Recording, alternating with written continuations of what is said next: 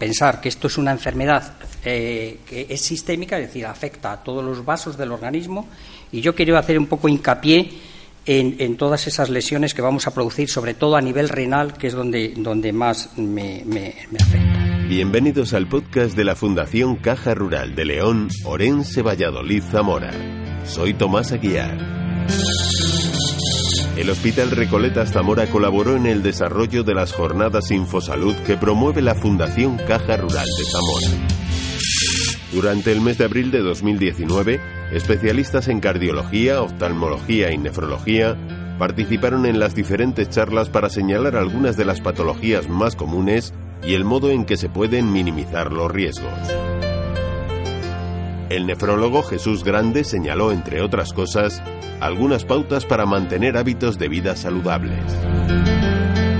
Nosotros hoy estamos aquí para hablar de la hipertensión arterial y toda la repercusión orgánica que puede producir a nivel del organismo.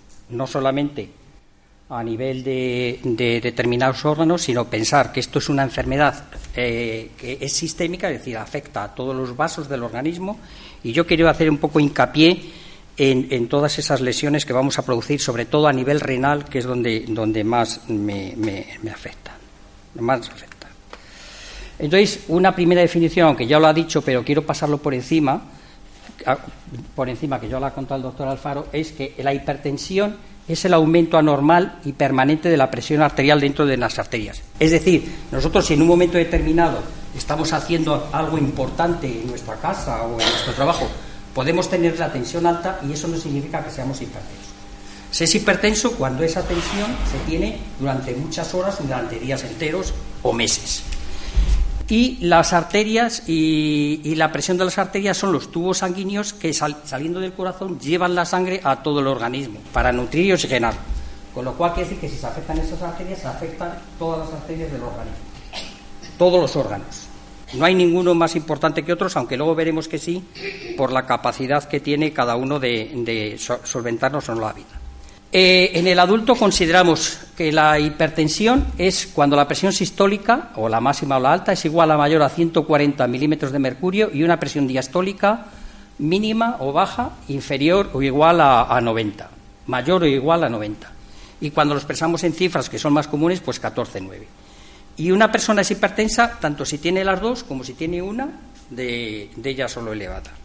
Esto muchas veces eh, entre nosotros hay guías que revisan continuamente esto, no es ah, la última actualización, que es la guía europea de, la guía que ha dictado la Sociedad Europea de Cardiología y la Sociedad Europea de Hipertensión, está hecha de noviembre del año pasado, lo ha revisado y sigue manteniendo esas cifras en general, aunque luego se mete en muchos apartados, que eso es más un tema médico, en muchos apartados de diferente tipo de pacientes que no vamos a entrar en ello porque no es el tema. Lo que sí está claro, y siguen diciendo todas estas guías, que a mayores cifras de tensión, mayor es la gravedad de la, enfermedad o del proceso, y, uno de sus mayores peligros es que generalmente es un mal silencioso, la gente no lo sabe, y la única manera de saberlo es tomándose la tensión. Y eso, pues todavía hay mucha gente que no lo hace. Y eso es lo importante. Y la hipertensión, como hemos dicho, que es el aumento de la presión arterial en esas arterias en general del organismo, es una señal que ya, ya hablaron ayer del tema este del riesgo cardiovascular. es la, señal más importante del riesgo cardiovascular es tener las cifras altas de tensión arterial. Eh, ahí está pasando algo, es una señal, un aviso que nos está diciendo el organismo aquí hay algo que está pasando. ¿Y cuáles son esos factores del riesgo cardiovascular?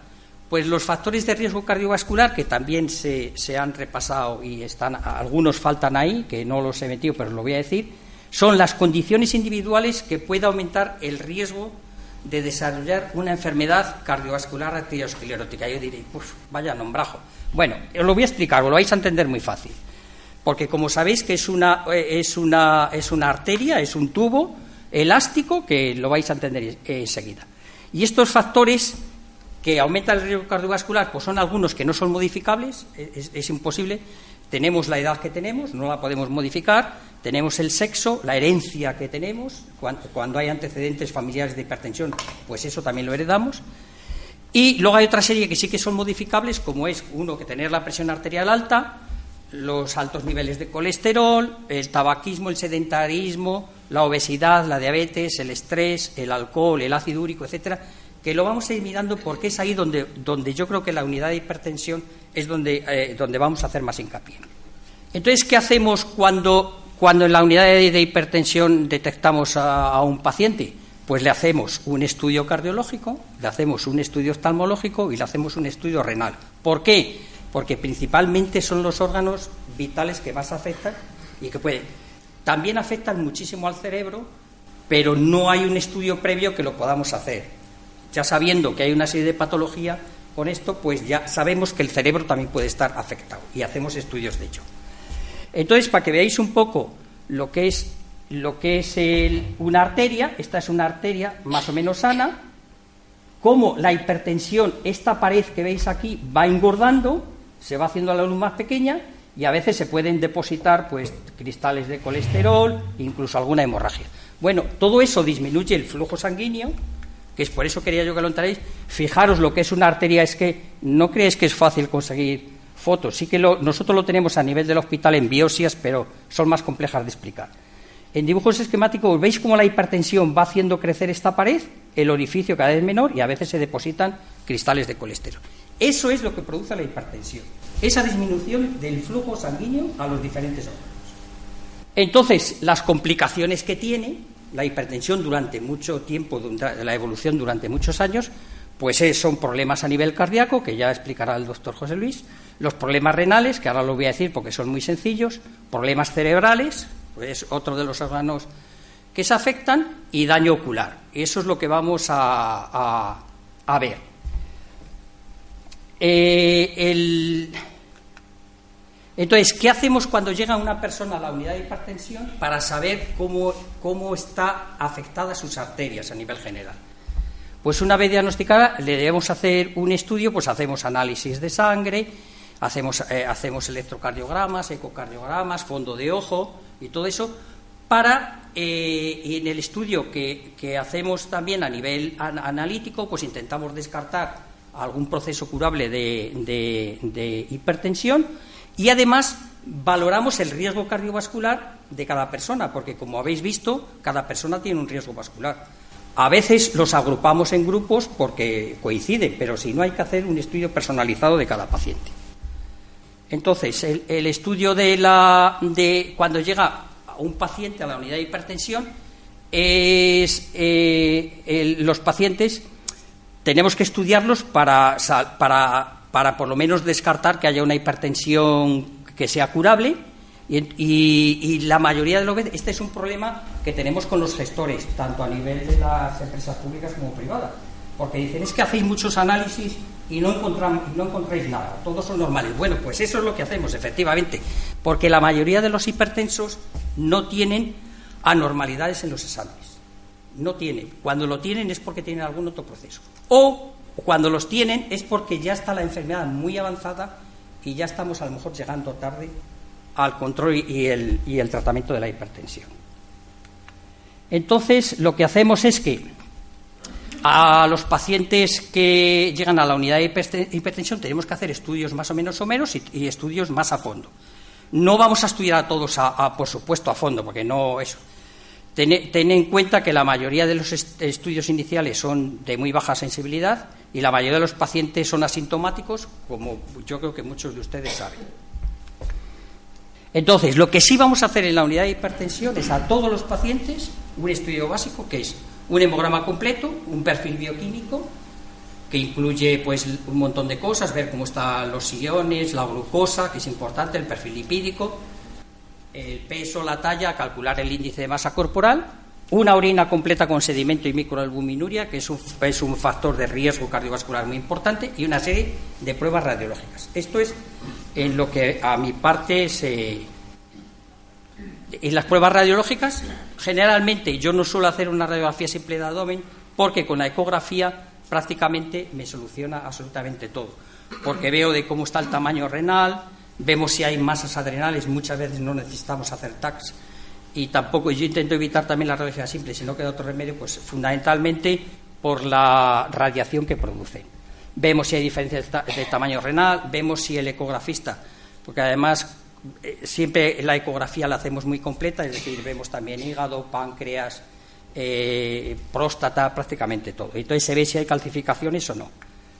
Eso también es importante hacerlo. Y luego pues vemos las diferentes cosas que hay en los riñones. Ese es el estudio prácticamente que hacemos en la unidad de hipertensión a nivel renal. Y como ya he dicho, las complicaciones de la hipertensión arterial, que son fundamentalmente por el estrechamiento que se va producido en la arteria, en las arterias, en los vasos que llevan la sangre a, los distintos órganos, y la afectación de estos órganos, tanto el cerebro, corazón, riñón o cerebro, es lo que llamamos órganos diana. Tiene afectado un órgano diana, pues es uno de esos órganos fundamentalmente. También se puede afectar el pulmón, pero tiene una reserva muy grande, o los músculos también, o se pueden afectar sobre todo la circulación periférica y ahí se produce otros, otro tipo, de, otro tipo de, temas, pero son ya más avanzados. Y cuando afectan a los riñones, pues por eso digo, es eh, la obstrucción progresiva de todas esas, de todas esas arterias, produce una insuficiencia renal. Los riñones dejan de filtrar, se acumulan sustancias tóxicas, fundamentalmente urea y creatina, que todos sabéis, y la única manera es hacer diálisis. No hay otra manera. O un trasplante renal. Pero cuando estamos en esta situación ya hemos llegado tarde. ¿De acuerdo? Ya hemos llegado tarde. Entonces, lo importante que nosotros queremos transmitir también desde la unidad de hipertensión es que lo más importante es hacer prevención y tratamiento de la hipertensión arterial. Y, este, el tratamiento se basa en tres, en tres pilares fundamentales, que son los cambios de, en nuestro estilo de vida, controlar los factores de riesgo cardiovascular y la toma de medicamentos antihipertensivos. Este último me lo voy a saltar un poquillo porque yo creo que lo hemos, lo hemos tratado ya en varios temas. Y yo creo que lo más importante es hacer hincapié en todas estas cosas porque es lo que nos va a prevenir el tener una hipertensión arterial o si la tenemos va a tardar mucho en que se afecten los diferentes órganos. Porque prácticamente un paciente hipertenso controlado tiene la misma supervivencia que un paciente que no tiene hipertensión y, y que no necesita nada más. Entonces, importantísimo para seguir avanzando las cosas. Y esto en la revisión que se ha hecho, ya le digo, de las guías europeas, nos han marcado ya está la, sal que tenemos que tomar, menos de 5 gramos. Menos de 5 gramos, eso es una birria. hay, que, hay que intentar comer la comida sosa. Comer, cocinar con poca sal y no añadir sal a las comidas. Controlar el sobrepeso es una medida de las más importantes que hay. Estamos en una sociedad donde ahora es muy difícil, eh, muy difícil cumplir este objetivo, pero si nosotros perdemos 5 kilos aproximadamente de media de diferentes, posiblemente la hipertensión se controle o llegue a desaparecer. El índice de masa corporal, que es medir la altura por el peso, y no sale ese, tiene que estar alrededor entre, entre 20 y 25.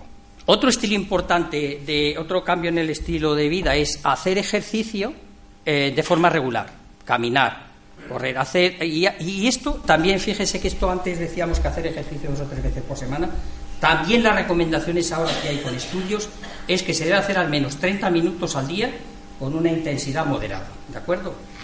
El ejercicio realizado con regularidad va a bajar la presión arterial y, además ayuda a perder peso. Evitar el exceso de alcohol es otra de las medidas importantísimas. Muchas veces los hipertensos no se controlan porque siguen bebiendo alcohol. Eh, también se ha reducido bastante el consumo de alcohol y además también, también hay mucha gente que dice, no, si yo solo bebo los fines de semana. Bueno, acumular las dosis en un fin de semana todavía es peor. Es mejor casi un poquito cada día o nada. No fumar, no voy a decir nada por el fumar porque el tabaco, yo creo que todo el mundo sabe lo que hay, es de lo más perjudicial para un hipertenso y para un diabético. No voy a decir nada porque yo creo que eso ya debía de estar casi proscrito. Evitar el estrés, bueno, también es muy difícil, eh, muy difícil hacerlo.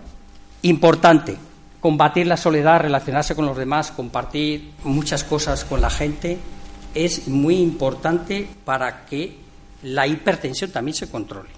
Ahora os voy a decir, y luego otros factores de riesgo que debemos de controlar, que eso lo hacemos también desde la unidad de hipertensión y que a mucha gente, porque cuando, si un paciente hipertenso tiene además otra serie de factores, los tenemos que tratar. No tiene sentido que hagamos solamente un tratamiento de la hipertensión y nos olvidemos del colesterol o de la glucosa o de la obesidad o del tabaco, o de lo que sea. Lo tenemos que hacer de una manera integral.